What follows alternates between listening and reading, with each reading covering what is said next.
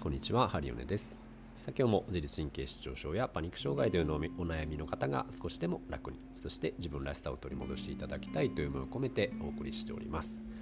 えー、さあ今日のねテーマなんですけれども今日のテーマは、まあ、改めてですけどもパニック障害の治り方というかうん、ま、治るまでのプロセスというか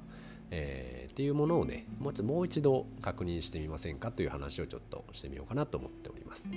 僕もね、えーまあ、パニック自律神経の調整の専門家として、まあ、鍼灸をねあのいろいろな方に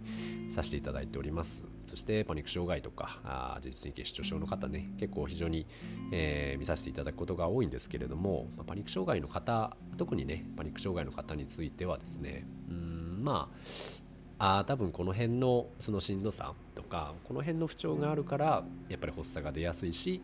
予期不安もね出やすくなってるんだろうなっていうのが、まあ、なんとなく自分の中で、うんと、カテゴリー分けできてきたというかあこの人はここだなこの人はここだなこの辺を良くしていけばあこれぐらい良くなるな。でもこれを直すためにはこれぐらいかかるだろうなっていうのが、まあ、なんとなくこう自分の中で見えてきまして、うん。まあ、それをねちょっとまあ皆様にもちょっとシェアしてみたいなと思ってます。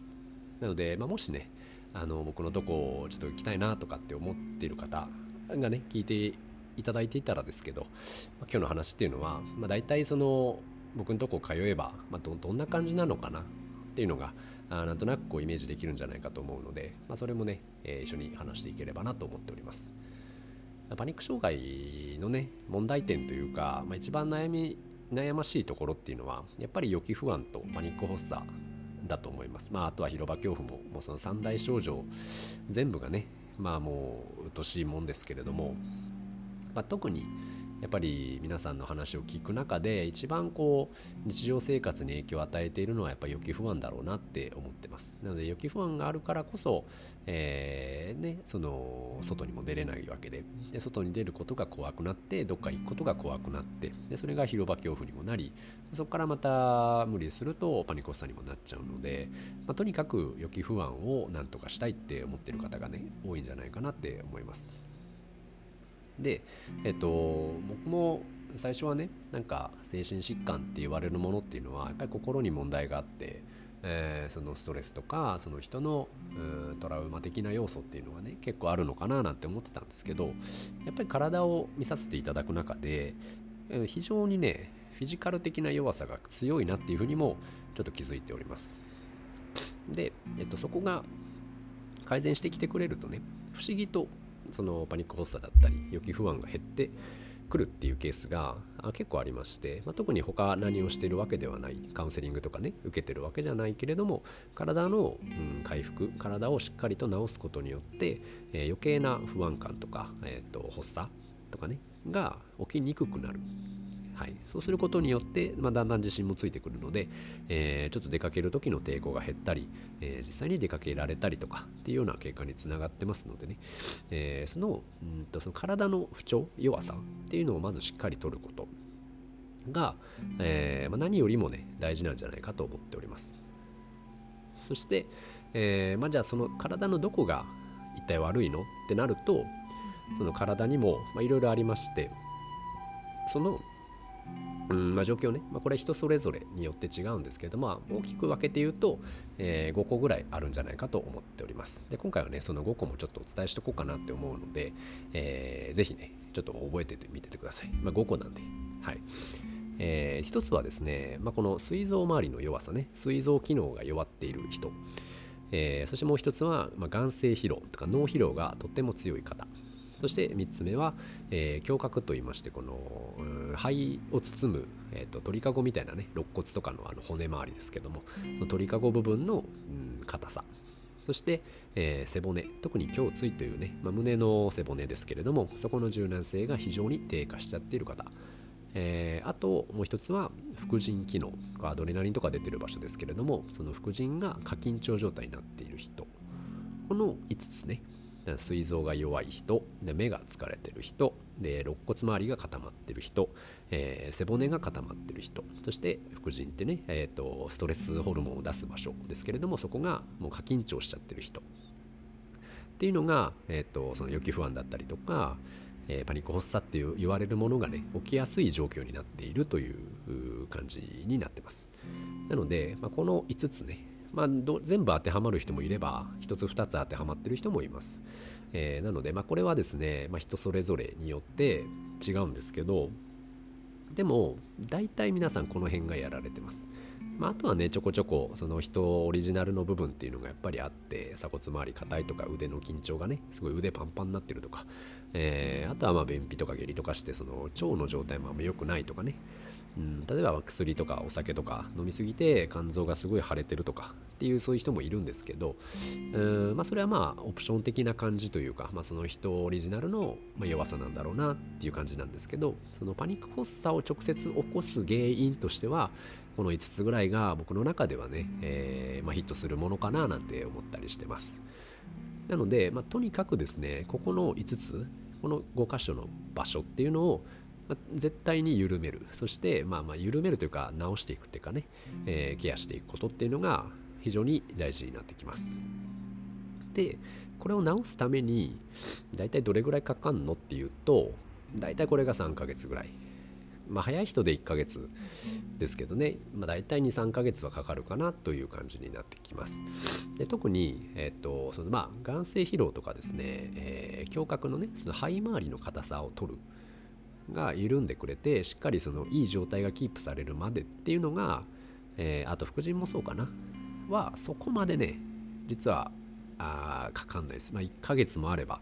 だいぶ緩んできてくれると思います。うん、まあ、早い人だと23週間とかでいけんじゃないかなと思ったりするんですけどこのですね膵臓の弱さと,、うんと、胸椎ね背骨の柔軟性がない人、えー、っていうのがね割とやっぱ長期間かかりやすいかなっていうふうに僕の中では僕調べなんですけどあの思ってまして特に特に膵臓が弱い人は結構時間かかる、えー、印象にあります。これがもう3ヶ月から半年ぐらい、えーま45ヶ月いやや半年ぐらいかな見ててもらった方がいいかもしれない。はい、なので、まあ、特にね、えーと、パニック発作が来るときになんか胃が気持ち悪くなってとかその食事に関してね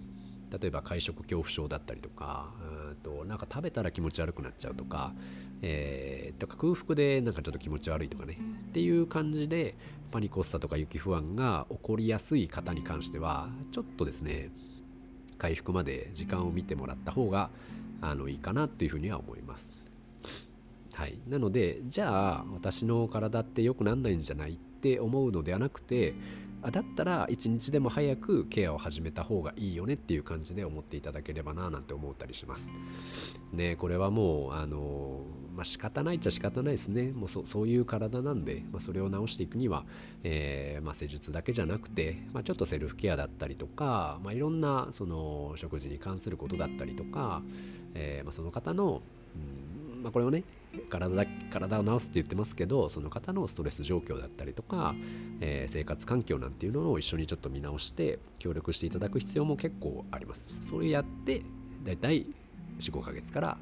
まあ、半年長い方だと1年ぐらいかかる人もいるしなんかベースでも弱くて、えー、そのケアしながらなんとか日常を送っていくのがいいよねっていう方もいたりするぐらいなので、まあ、特にこの胃とか膵臓が弱い人は、まあ、ちょっとですね、まあ、できるだけしっかりえー、やっていくちょっと時間をかけて焦らずにですね、えー、取り組んでいくのが、まあ、いいんじゃないかと思ったりします。はい、なので、まあ、この5つね。この5つをとにかく直していくことが、まあ、ファニック発作を減らして予期不安も減らして、えー、で結局その広場恐怖とかもなくなってきてそのパニック障害のね卒業っていうものに対して、えー、だいぶ近づいていくんじゃないかと思ったりします。なので、ー、そのパニックパニック障害がね、まあ、何年経ってても別にこれはあまり関係ないのかななんて思ったりしてまして弱い人はずっと弱いのでそこを、えー、何年経っていても逆にね10年経っててもこの辺しっかり整えていくことによって全然回復してくれる可能性っていうのは大いにありますのでね、えー、一緒にやっていければいいじゃないかと思いますし、まあ、もしねご自身で何とかしたいと思っているのであれば、えー、この辺の場所っていうのをねとにかくちょっと意識して、まあ、自分なりで OK なので、えー、やってみてください。はいそうするとね、だいぶちょっとずつでも良くなってくると思います。そして1日で、まあ、ただね、あの1日やったからといって明日から出なくなるわけじゃないので、まあ、3ヶ月とか半年とか、えー、自分でやる場合はもうその1年ぐらいかけてね、えー、なんかずっと、えー、続けてやっていく。そうすると、あまあ気づけば、気づいた時には、あそういえば2ヶ月前、3ヶ月前に比べたらちょっと不安感減ってきたかなとか、あの発作発作が起きる回数ちょっと減ったなとか、っていうその自覚ができるんじゃないかと思ったりします。はい。あとはね、まあ、その体をしっかりとにかくケアして、そしてあとはその疲れてきた体とかあ心とかねあとその人の生活環境とか、えー、その人がかん普段考えているそのことですよね思考とか考え方とか、まあ、そういったものを、うんと、直していくことによって、まあ、本当の意味でのねパニック障害からの卒業っていうのが叶ってくるんじゃないかと思いますので、まあ、その辺もまたね、えー、ちょっと改めてあの話していければなと思ってます。はい。えー、まあ、こんな感じでね、パニック障害克服のための、うん、最初の、まあ、ステップっていうのをちょっと今日はね、お話ししてみました。まあ、みんなね、こう、なんかこう、それぞれね、一つ一つをこうピックアップしてあれがいいこれがいいって言ってなんか飛びついては落ち込んで飛びついては落ち込んでっていうのをされているので、えー、まあ、ちょっとここらでね一つ道筋というものをちょっと全体的に見てね、えー、やってみてはいかがでしょうかという話を、えー、意味でねちょっと今日はお話しさせていただきました。はい。というわけで、まあ、今日はね、この辺にしたいと思います。またね、ちょっとこう、この辺の心の話とか、えー、環境の話とか、まあ、考え方の話とかもね、えー、ちょっとまた、えー、時間見つけてやっていければなと思いますので、またよければ聞いてみてください。はい。というわけで今日は、えこの辺にしたいと思います。ありがとうございました。ハリウネでした。失礼いたします。